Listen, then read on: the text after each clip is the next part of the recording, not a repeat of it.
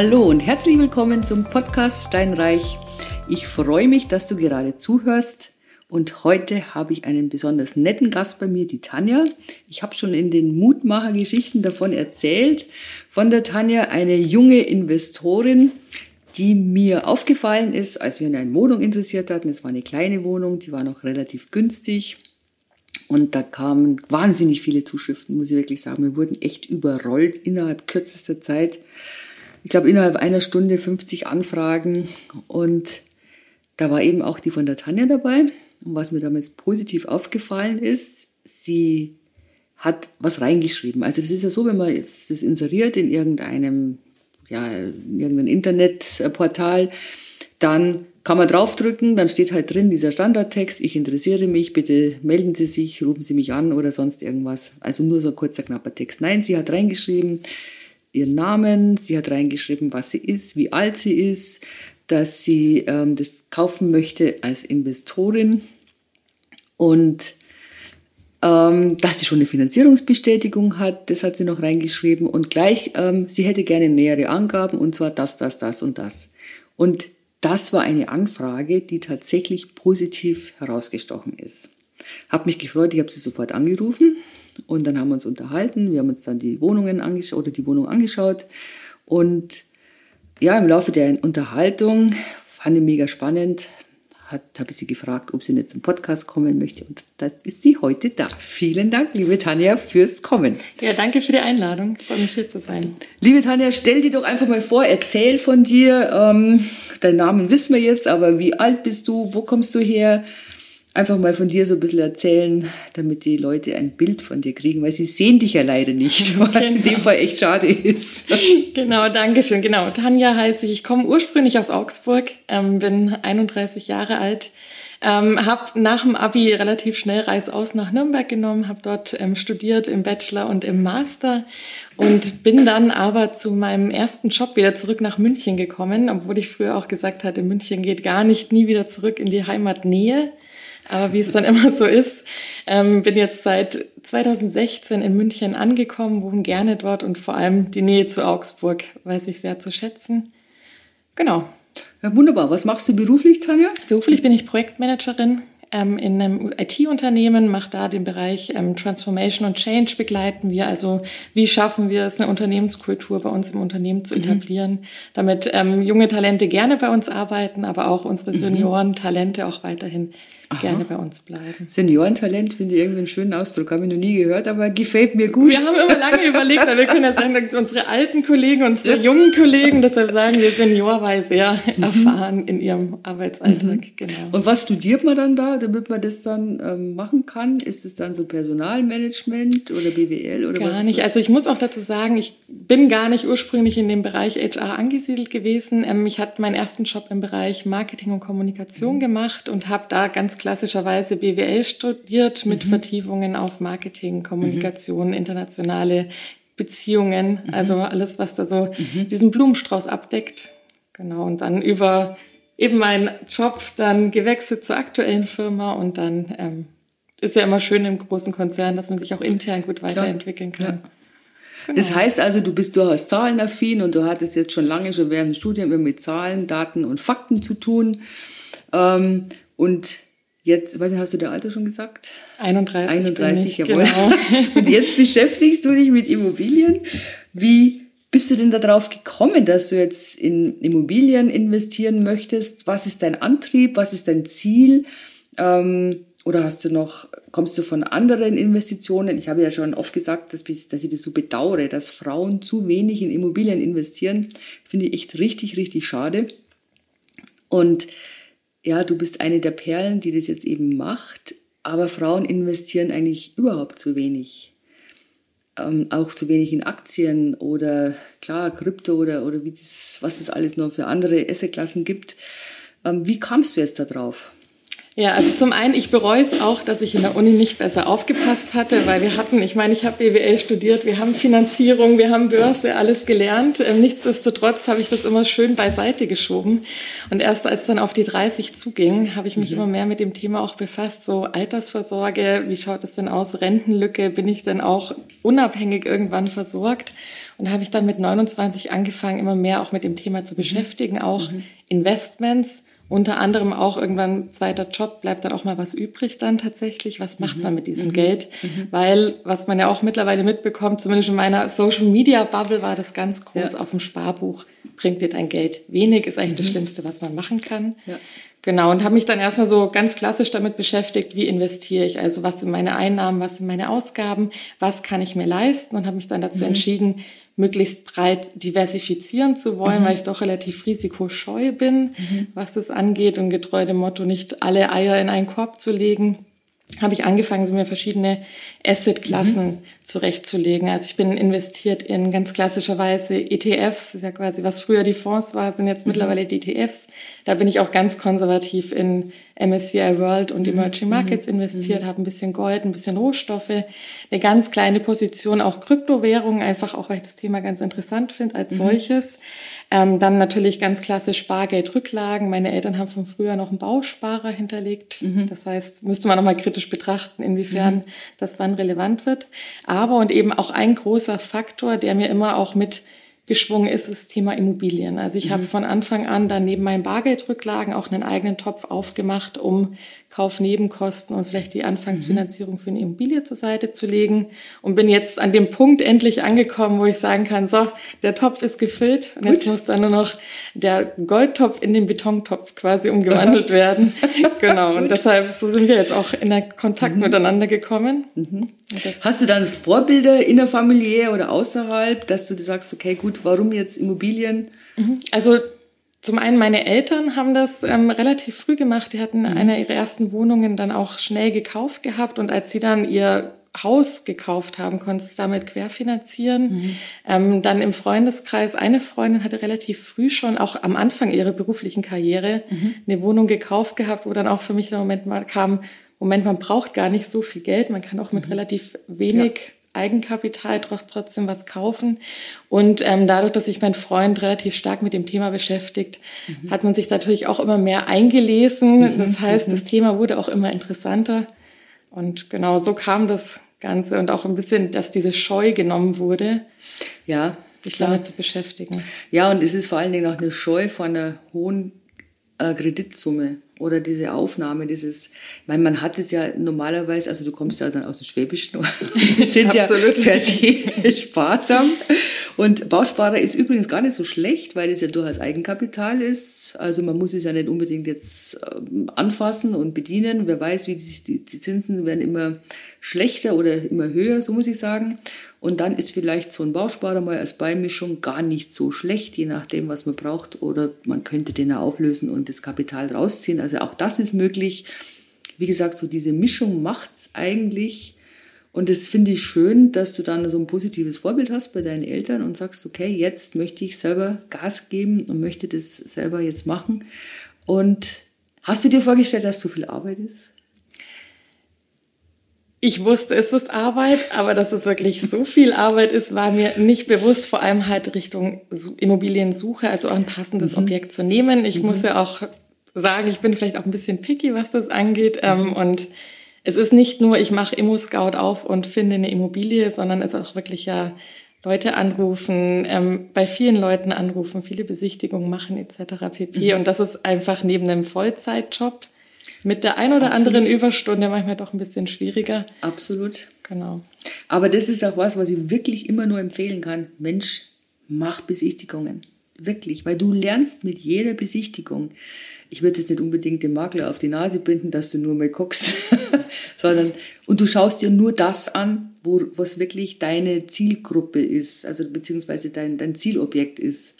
Du gehst jetzt nicht her, wenn du kein Interesse an einem Mehrfamilienhaus hast, dann gehst du nicht und schaust dir mal das an, sondern wirklich du fokussierst dich auf das, was für dich in Frage käme. Vielleicht nicht hundertprozentig, aber wichtig ist, du lernst mit jeder Besichtigung. Wichtig ist, du kriegst Kontakt zu den Maklern, weil die Makler bringen dir die Objekte. Das ist so. wenn du einen guten Kontakt hast, dann kann es sein, dass er sagt, ah Mensch, da habe ich was, muss schnell verkauft werden, das möchte der Eigentümer so, muss ich jetzt nicht unbedingt gleich ins Netz stellen. Ich meine, es ist auch mit Aufwand verbunden, weißt du, musst ihn aufbereiten und Grundriss und was weiß ich. Und wenn es der Eigentümer sagt, boah, ich möchte schnell verkaufen und haben Sie denn jemanden, dann erinnert er sich an dich und ruft dich an. Und dazu musst du aber wirklich einen Kontakt herstellen und musst die Beziehung im Prinzip aufbauen. Ja? Genau, und vor allem auch regelmäßig halt dahinter sein. Klar, immer wieder mal, das stimmt. Und du lernst bei den Besichtigungen ganz schnell die Spreu vom Weizen zu trennen und du lernst die Leute kennen und du weißt, okay, also du lernst wirklich dazu mit jeder Besichtigung. Deswegen mach viele Besichtigungen, auch wenn es Arbeit macht. Mach die ruhig einmal in München. Also es muss nicht immer so weit fahren, obwohl jetzt Augsburg, München ist nicht diese weite Entfernung ist, aber trotzdem schau ruhig da mal. Aber äh, du hast recht, man muss viel wissen und du hast gesagt, du möchtest dir eine Altersvorsorge aufbauen, dir die Rentenlücke schließen. Ich meine, das Wesen der Jugend ist ja, dass man erstens mal nie alt wird, zweitens unverwundbar ist und man sich um das Thema Rente gar nicht so viel Gedanken macht. Das ist, das ist einfach so. Ja, da denkt man, naja, was kümmert mich die Rente? Das wird schon alles. Und ich muss tatsächlich feststellen, dass ich das jetzt oft festgestellt habe, dass die jüngeren Leute auch gar nicht mehr so auf, hm, vielleicht nicht nur die Jüngeren, auf so Vermögensaufbau oder auf, auf dieses Schaffen, Arbeiten und Schaffen getrimmt sind, sondern dass dieser Work-Lifestyle diese Balance, dass die mehr im Vordergrund steht. Das heißt, lieber ein bisschen weniger arbeiten, aber ein bisschen mehr Freizeit. Und wenn du aber weniger arbeitest, zahlst du natürlich weniger in die Rente ein. Klar, wir wissen nicht, wie das alles wird mit der Rentenversicherung. Bleibt die, wird die noch weniger? Wir haben ja, ich glaube, sind bei 49 Prozent, oder? Vom, vom letzten Lohn. Ich glaube. Ich glaube, ja, 49, 50 sowas. Ja, ja also auf jeden Fall wirklich das ist nicht viel und man muss sich irgendwas überlegen, was man da macht. Und da ist Immobilien einfach super. Also wer eine Immobilie hat, kennt keine Altersarmut. Und was hast du dir jetzt dann vorgestellt an Immobilien oder ja, was möchtest du denn gerne kaufen?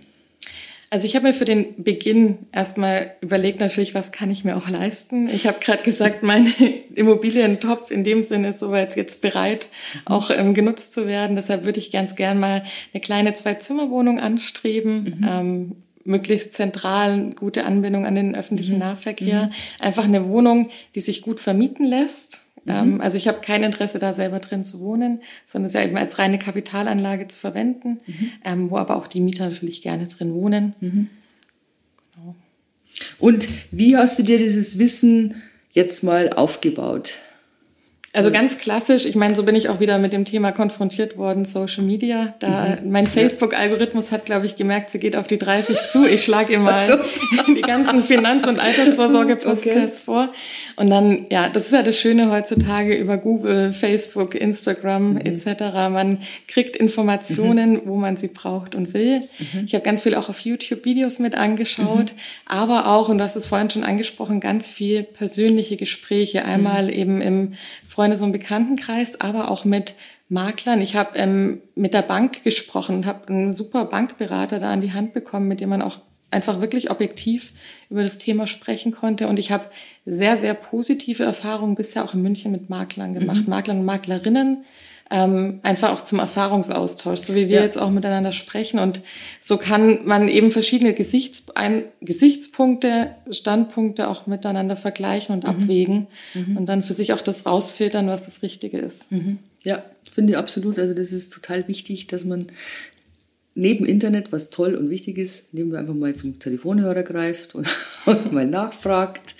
Durchaus auch mal beim Bauamt nachfragt, wenn man da Fragen hat, wenn man sich für eine, also manchmal ist es zum Beispiel so, du, du möchtest eine Wohnung kaufen und die ist in einem Sanierungsgebiet. Das steht dann da ganz groß, steht das drin, im Grundbuchauszug, Sanierungsgebiet. Ja, puh, was heißt denn das jetzt erstmal? Kostet das was oder kriege ich was? Ja? Und dann ruft man einfach mal an am Bauamt. Und dann bekommt man tatsächlich eine Aussage, dann heißt es, ah ja, klar, das ist jetzt hier, wenn Sie Ihre Fenster austauschen wollen, dann kriegen Sie, ich weiß es jetzt nicht, 50 Prozent oder was, bekommen Sie erstattet. Denn wir wollen dieses Viertel schöner machen, aufhübschen. Kann aber auch sein, dass die sagen, wir pflanzen jetzt hier 30 Bäume und Sie müssen sich daran beteiligen. Also einfach da sich trauen anzurufen. Nochmal, wer fragt, gewinnt. Das ist tatsächlich so. Es gibt auch keine dummen Fragen, auch das gibt es nicht.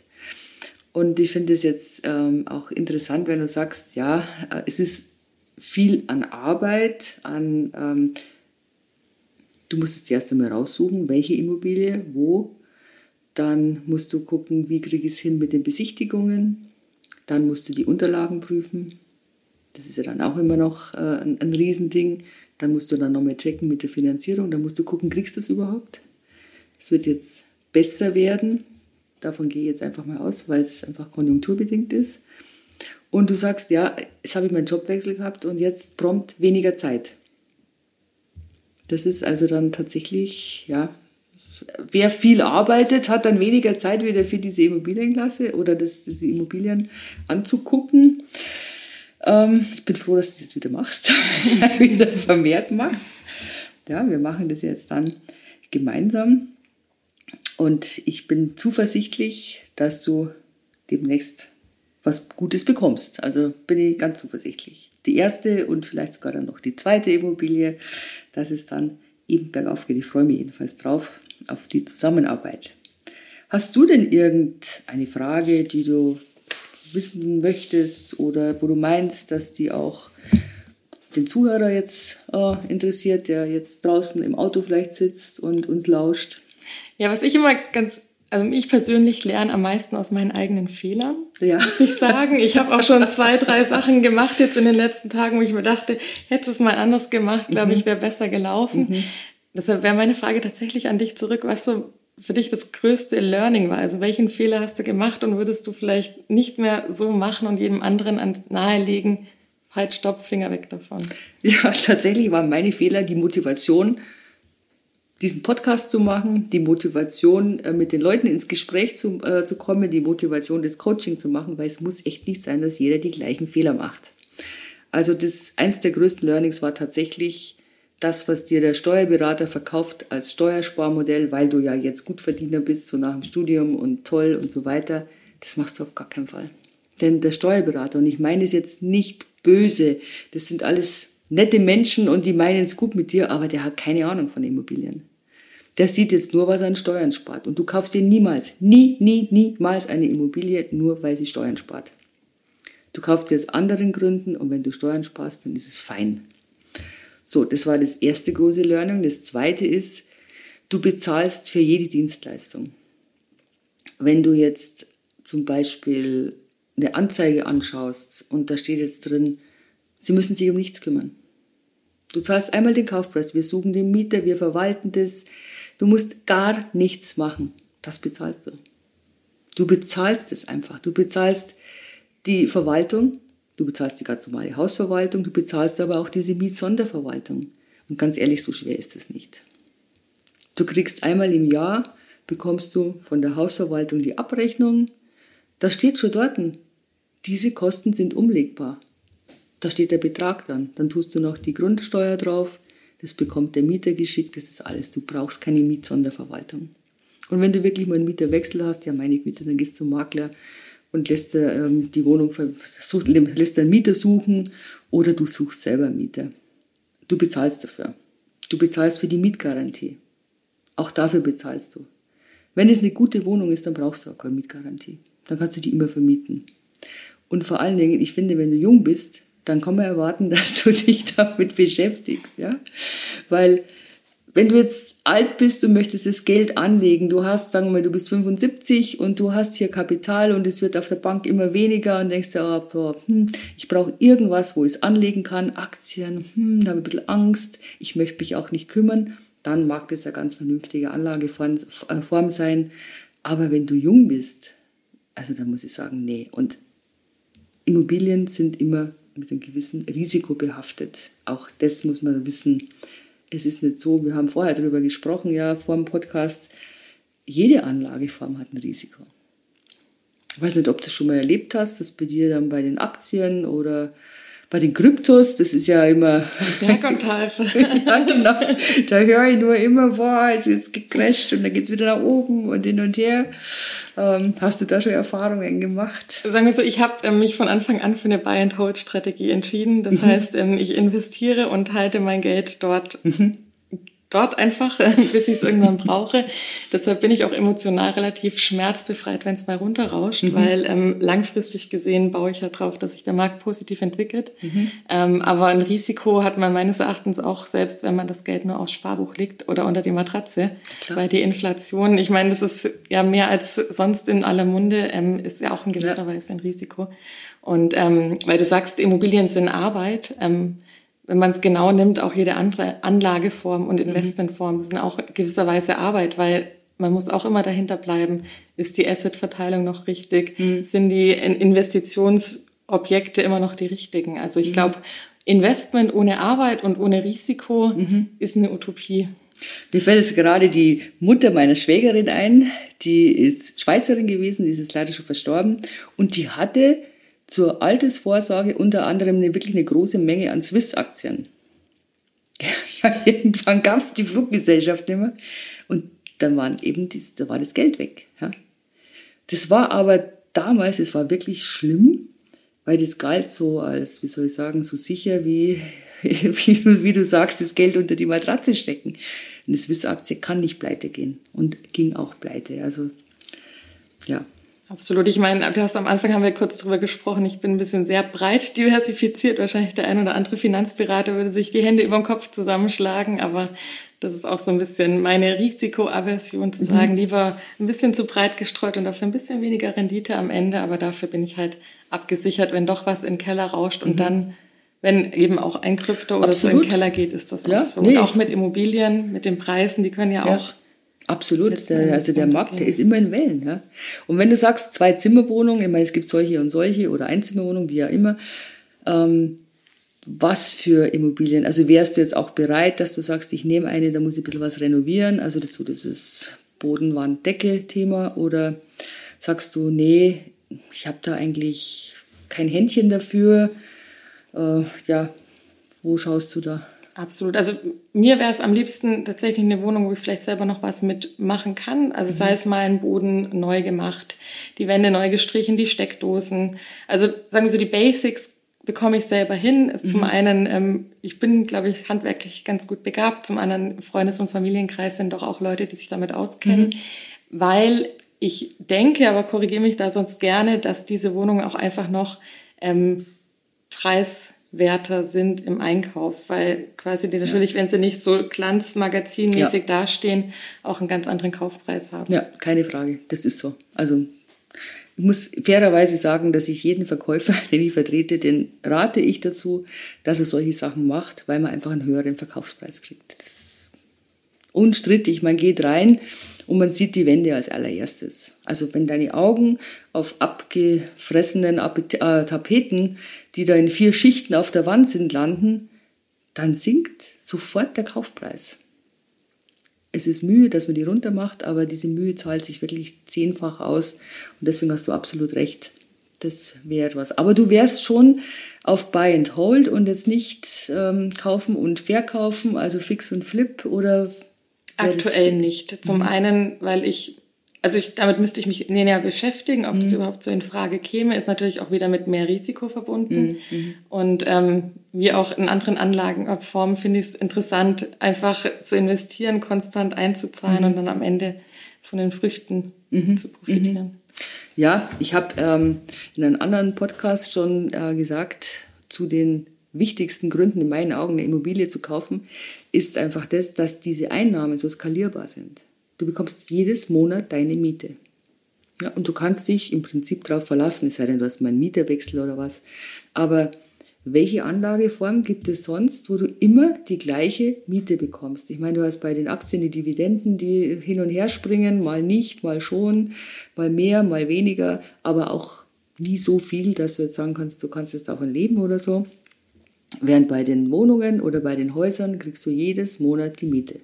Und das finde ich super, muss ich wirklich sagen. Das ist so, ja, so zuverlässig, so skalierbar. sagen wir mal, bei den Handwerkern, wenn du viel selber machen kannst, geht's, weil ansonsten du wartest ewig auf Handwerkern. Ich habe jetzt gerade versucht, bei einer Wohnung Fenster auszuwechseln und mir wurde dann geschrieben, ja, also vor Ende Oktober, Anfang November ist ja gar nichts zu wollen. Interessanterweise diesmal nicht das Material, was ja oft der Fall ist, sondern dass die Personalnot haben, wie so viele. Das ist dann sicherlich auch etwas bei Fix und Flip, was man bedenken muss dass es halt nicht nur ein oder zwei Monate dauern kann. Ja, also das kann sie wirklich hinziehen bis zu einem halben Jahr. Da muss man dann schon ein bisschen was, ein bisschen einen Puffer einbauen. Absolut. Und was halt für mich auch noch attraktiv ist, dann gerade bei dem Investment in Immobilien, ist, dass wenn die Wohnung irgendwann abgezahlt ist, mhm. Dass diese Wohnung ja weiterhin auch noch abwirft. Mhm. Und gerade Richtung Altersvorsorge, Schließung mhm. der Rentendrücke ja. etc. ist das das Interessante für mich. Und wenn ich einen fixen Flip habe, klar, ich könnte natürlich das Geld dann wieder neu investieren mhm, und mhm. weiter, aber einfach, dass das auch von sich selber weiterläuft, finde ich ja. persönlich auch super attraktiv. Sagen wir, das Fix und Flip hat den Vorteil, du kannst damit einfach Kapital generieren. Ja. ja. Und du hast ja dann wieder mehr, damit du wieder mehr kaufen kannst oder dann mal größere Sachen. Das ist der Vorteil von Fix und Flip. Frage zurück, aber auch natürlich auch mehr Arbeit dann, oder? Ja, klar. Ja. Es, ist, es ist Arbeit, natürlich, klar. Aber es, es lohnt sich und ich finde, dass es Spaß macht. Gar keine Frage nicht. Und ja, was wollte ich dich noch fragen? Also ich finde es, wie gesagt, großartig, dass du das jetzt überhaupt machst und dass du dich damit beschäftigst mit dem Thema und da in diese Gänge kommst. War das für dich so, wie soll ich sagen, so ein eine Änderung, so eine Mindset-Änderung, weil viele haben ja das Problem, dass sie sagen, auch wenn du sagst, du kaufst eine kleine Wohnung, ja, aber wir reden jetzt da auch von 200.000 Euro. Das muss man jetzt mal schon fairerweise sagen, zumindest bei uns jetzt in der Umgebung. Also sprich, Umland von München. In München ist es natürlich noch mal viel teurer. Und da gehört schon einiges dazu, dass man dann sagt, okay, gut, ich möchte das jetzt machen, ich beschäftige mich damit und ich lebe jetzt damit, dass ich so viel Geld aufnehme. Ähm, das ist schon eine gewisse, ja, wie soll ich gewisse Hürde, findest du nicht? Weil ich finde ja, dass Frauen generell die besseren Investoren sind, weil die viel mehr überlegen, viel mehr nachdenken. Da fehlt so dieses Testosteron-Geschwänge, die fehlt da. Ich war kürzlich war auf so einem Kongress und es war so witzig, also wie immer, alles voller Männer. Und dieser, dieser Speaker, der ist dann unter den Klängen von Thunder, ich glaube, das ist ACDC, oder ich weiß es gar nicht genau, martialisch auf die Bühne galoppiert ja, und yeah, und die anderen, uah, super, und wir sind alle so wow, und wir kaufen ja nur äh, in Mehrfamilienhäusern. Ich meine, das waren alles nette Jungs, äh, wirklich, wenn du mit denen unterhalten hast in der Pause, war echt nett. Aber das war dann so richtig, da, da gingen so Wellen von Testosteron durch die, durch die Reihen. Das war total witzig. Irgendwie, dass man nur, nur groß denken und viel auf Risiko. Frauen sind da anders. Frauen hinterfragen das mehr. Manchmal eben zu viel, das ist das Problem. Manchmal fehlt so der entscheidende Schubs, dass man sagt, nee, ich nehme jetzt da Geld auf. Wie kommst du damit klar, dass du jetzt plötzlich vorher immer so gespart und sagst, okay, ja, und jetzt nimmst du das Kapital und du nimmst Geld auf, du verschuldest dich. Wie kommst du damit klar? War das vorher so eine Mindset-Änderung oder, oder ist es für dich, dass du denkst, nee, das ist alles gut? Es ist natürlich ein Heidenrespekt davor. Das mhm. wäre gelogen, wenn es es nicht wäre. Ähm, aber ich sehe immer so, was wäre die Alternative? Mhm. Also ich glaube, ich sehe einen großen Hebel, gerade im Investment von mhm. Immobilien mhm. und gerade auch mal Klar. Richtung Zukunft betrachtet. Also mhm. alles, was ich gerade mache, ist bei mir primär Richtung Zukunft. Und will ich irgendwann mit ähm, 60, 70 dran stehen und ähm, noch zehn Nebenjobs machen müssen, um ja. irgendwie meine Rente zu finanzieren, mhm. insofern ich in dem Alter lang nahe der Rente wäre, ja. weil da weißt du ja auch nicht, wie sich es weiterentwickelt. Ja, also für mich ist immer diese Abwägung, was ist die Alternative? Und mhm. tatsächlich dadurch, dass ich immer mehr Gespräche führe, auch so wie zum Beispiel mit dir, mhm. wird das immer mehr normalisiert. Und ich glaube, je normalisierter das Ganze mhm. wird, desto geringer ist auch die Hürde, diesen Schritt zu gehen am Ende. Mhm. Ja, glaube ich auch, auf jeden Fall. Aber trotzdem ist es wirklich für viele Leute eine Hürde zu sagen, jetzt verschulde ich mich. Interessanterweise bei so Konsumkrediten, da ist man dann lockerer oder bei das Girokonto überziehen, da das passiert leichter mal, weil ein Konsumkredit, wenn du mal 10.000 Euro aufnimmst, oder so eine Ratenzahlung machst, das ist ja nicht so viel. Aber wenn es halt dann mal sechsstellig wird, das ist dann für viele, oder oh Gott, was passiert jetzt dann, wenn ich den Kredit nicht mehr bedienen kann? Aber ganz ehrlich, was passiert denn dann? Wie hast du dir das äh, zurechtgelegt? Also ich muss zum einen sagen, ich habe noch nie einen anderen Kredit aufgenommen, weil ich bisher immer so viel gespart habe, bis ich mir was leisten perfekt, konnte. Perfekt. Ähm, alternat also was wäre die Alternative, wenn ich den Kredit irgendwann nicht mehr mhm. bezahlen kann? Mhm. Ich habe ja nach wie vor ein Objekt, dann mhm. vielleicht bin ich da auch zu naiv, wäre mein Ansatz, mhm. dann verkaufe ich halt mhm. diese Wohnung wieder. Ja, absolut. gerade die kleinen Einheiten, die lassen sich ja gut verkaufen.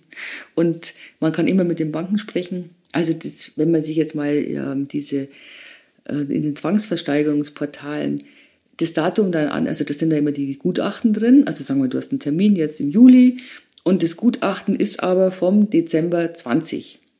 Also da ist schon eine große Zeitspanne dazwischen und in dieser Zeitspanne kann man dann eben auch die Immobilie verkaufen. Also dieser Worst Case, du kannst deine Zinsen nicht mehr bedienen und die Bank geht dann so voll auf eine Zwangsversteigerung und so. Da ist ein gewisser Zeitrahmen dazwischen und man kann dann eben in diesem Zeitraum versuchen, die Immobilie zu verkaufen. Klar, du musst sie natürlich plus die Nebenkosten verkaufen, also du musst schon mal einen Gewinn machen. Wird vielleicht nicht immer gelingen. Auf der anderen Seite hast du ja vorher Eigenkapital gehabt, sodass du ja, weiß nicht, mit wie viel Eigenkapital rechnest du denn? Was hast du dir so 20 Prozent des Kaufpreises. Ja. Okay. Genau, also 10 Prozent die ganzen Kaufnebenkosten, Grundbuchamt, ja. Makler etc. Ja. Und dann nochmal 10 Prozent Eigenkapital in die Finanzierung, mhm. weil die meisten mhm. Banken, was ich jetzt so mitbekommen mhm. habe, erst bei 90 Prozent Finanzierungen aktuell anfangen. Ja. Also mittlerweile ist es so in Österreich, die sagen jetzt mittlerweile, du müsst 20 Prozent von der Finanzierung haben als Eigenkapital. Ich weiß nicht, ob das jetzt zu uns nochmal rüberschwappt. Ähm, ja, es kommt drauf an. Das kommt sicherlich auf die Größe drauf an. Und wenn die sehen, du hast ja trotzdem immer noch ein paar Ersparnisse, weil du wirst es nicht ganz blank machen, oder? Du wirst es nicht alle deine wunderbaren Anlagen, wirst es nicht alle aufgeben für das äh, fürs Eigenkapital, oder? Auf wie? keinen Fall, genau. Also ich habe mir diese Töpfe eben von Anfang ja. an gemacht und ich will mhm. auch meine ähm, Aktien und ETFs auf keinen Fall mhm. anlangen. Die mhm. sollen schön weiterlaufen. Mhm. Ich habe, wie gesagt, diesen einen Topf ähm, aufgebaut für diese 20 Prozent des Kaufpreises mhm. und dann natürlich noch mal einen separaten Topf für Rücklagen, falls mhm. irgendwas mit der Wohnung irgendwann mal wäre. Also Tanja, du bist perfekt.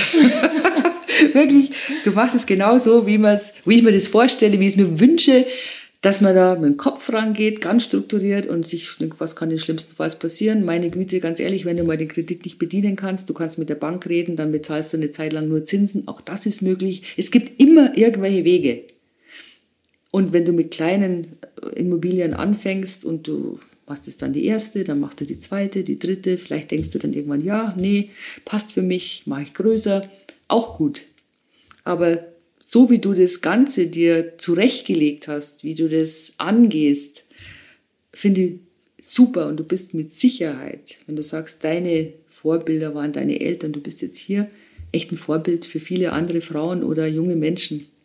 Und was mir sehr gut gefällt bei der Aussage ist, dass du gesagt hast, nee, ich habe erstmal gespart. Und nicht nur, es geht 100 oder 10 Prozent Finanzierungen werden, wie du sagst, nicht mehr so gar nicht mehr gemacht, wurden vorher nicht so gerne gemacht. Und das finde ich auch nicht so nachhaltig, das Ganze.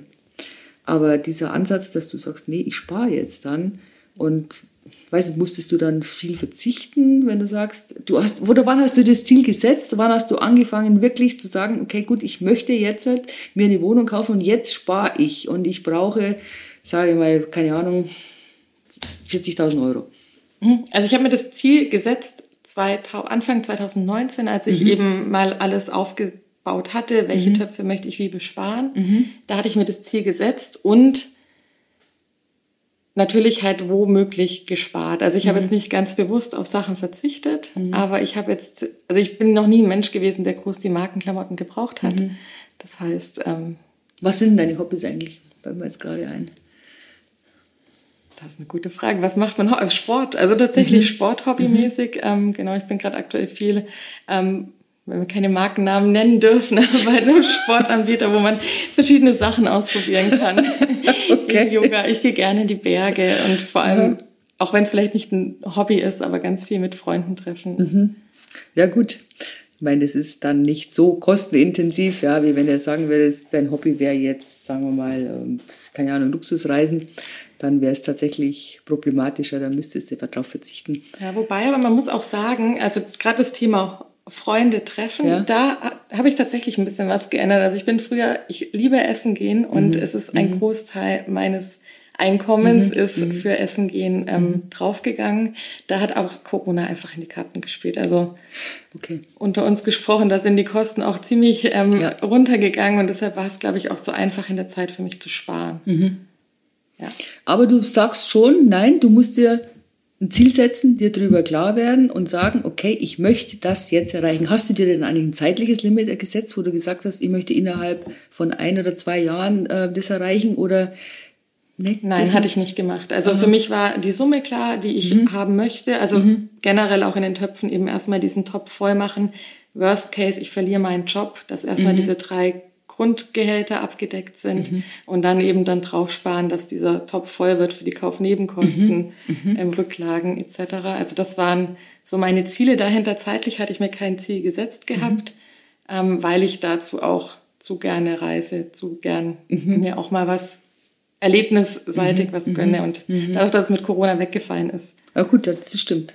Das genau. kam dir wirklich zu passen. Du musst auch das Positive an der ja. Pandemie sehen. Und das Siehst du, Corona hilft dir in die Immobilie. Das wäre ja tatsächlich ein Podcast. genau. ja, liebe Tanja, es war jetzt super schön, dass wir uns unterhalten haben. Ich freue mich wirklich sehr, dass du jetzt hier bei mir bist und warst, dass wir uns öfter sehen. Und ich wünsche dir, mein Lieber, der du gerade zuhörst, oder meine liebe Zuhörerin natürlich, dass es dir gefallen hat. Wenn es dir gefallen hat, freue ich mich, wenn du den Podcast abonnierst. Ich freue mich, wenn du eine Bewertung hinterlässt.